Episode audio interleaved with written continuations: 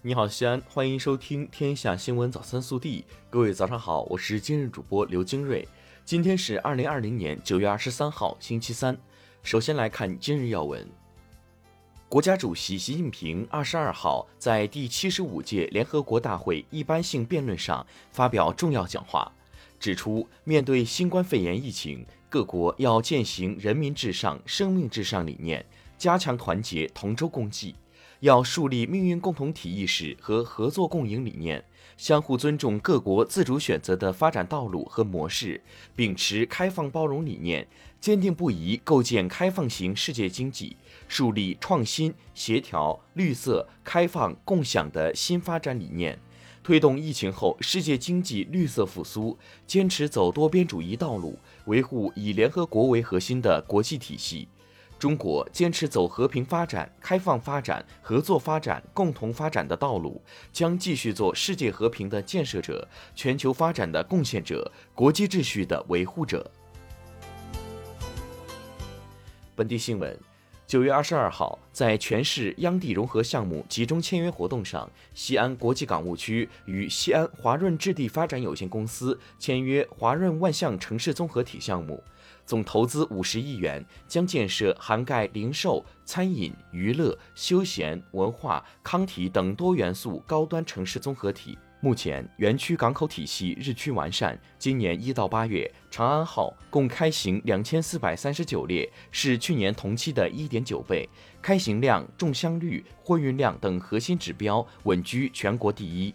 记者昨日从西安市第七次全国人口普查领导小组办公室了解到，人口普查的摸底和登记两个阶段，普查员需要入户，市民可以提前准备好身份证。人口普查摸底从十月十一号开始，十月三十一号结束。这个阶段，普查员要走街入巷，逐门逐户进行实地勘查。摸清每个区域住房的数量和具体位置，也要进入住户家中进行普查告知、询问登记方式，了解户内人员的大致情况。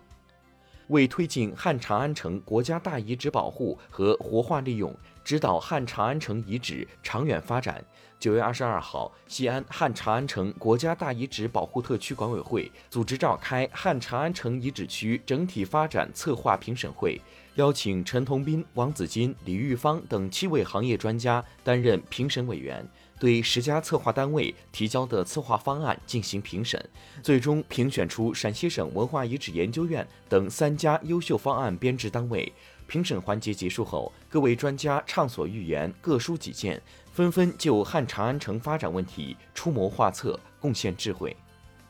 九月二十二号，我市以“庆丰收，迎小康”为主题，在蓝田县玉山镇举行中国农民丰收节西安庆祝表彰及特色农产品宣传推介活动，共表彰十个方面有突出贡献的十家农村股份经济合作社和农民专业合作社，共有一百个十家合作社获享荣誉。记者二十二号从西安市公交集团获悉，接西安灞河新区纺三路与污水管道工程施工方通知，九月十九号起对纺三路进行围挡施工，工期计划三个月。该工程将影响公交十一路和五百零八路正常行驶。为保证线路正常运行，即日起对十一路、五百零八路进行临时调整。国内新闻。中国疾病预防控制中心二十二号在官网发布二零二零年国庆中秋假期旅行卫生重点提示，指出当前仍处于新型冠状病毒肺炎疫情全球大流行时期，尽量避免非必要的跨境旅游，可正常安排国内旅行。旅行期间要服从旅行目的地新冠防控工作的有关要求。临近十一，天安门广场布置一新迎国庆。九月二十二号，记者在天安门广场内看到“祝福祖国”巨型花篮正在施工中，花坛上写有“祝福祖国，万众一心”字样。近日，教育部、国家发展改革委、财政部三部门联合发布意见，强调将学位论文作假行为作为信用记录，纳入全国信用信息共享平台，扩大学位论文抽检比例，提升抽检科学化、精细化水平。对无法保证质量的学科或专业学位类别撤销学位授权；对问题严重的培养单位视情况限制申请新增学位授权。稀有金属冶金及材料专家、中国工程院院士李东英于九月二十二号在京逝世，享年一百岁。李东英是我国稀有金属工业的开拓者之一，我国第一个把稀土应用到农业领域的人。一九九五年当选为中国工程院院士。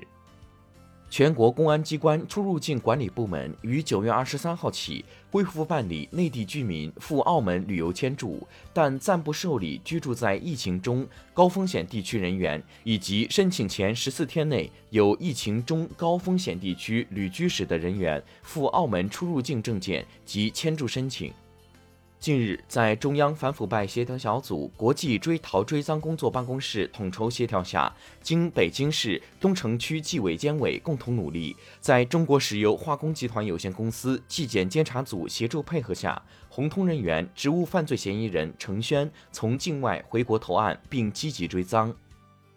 二十二号，二零二零影院复工报告推出。报告显示，中国电影市场重启两个月以来，共一点五亿人次走进影院，创下逾五十四亿元票房。其中，九五后成为复工后的观影主力军。近日，浙江省发展改革委提出，抓住国庆长假这一契机，浙江将鼓励景区门票尽快降价，尽快恢复客流。同时，鼓励全省四 A 级以上旅游景区对周五下午进入景区游览的游客给予门票半价优惠以及交通费、住宿费减免等优惠政策。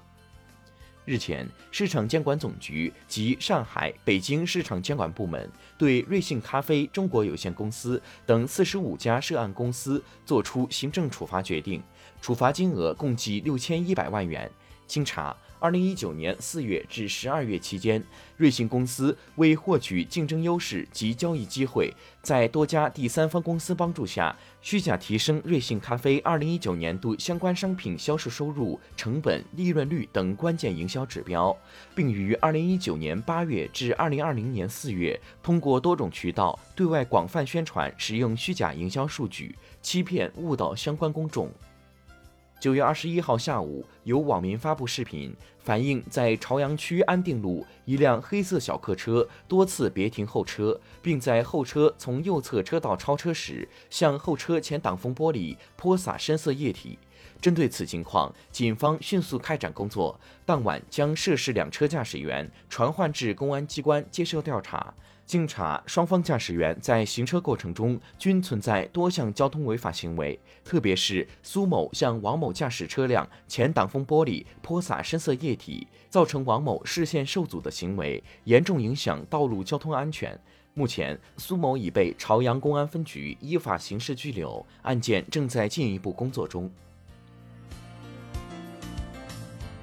以上就是今天早新闻的全部内容。更多精彩内容，请持续锁定我们的官方微信。明天不见不散。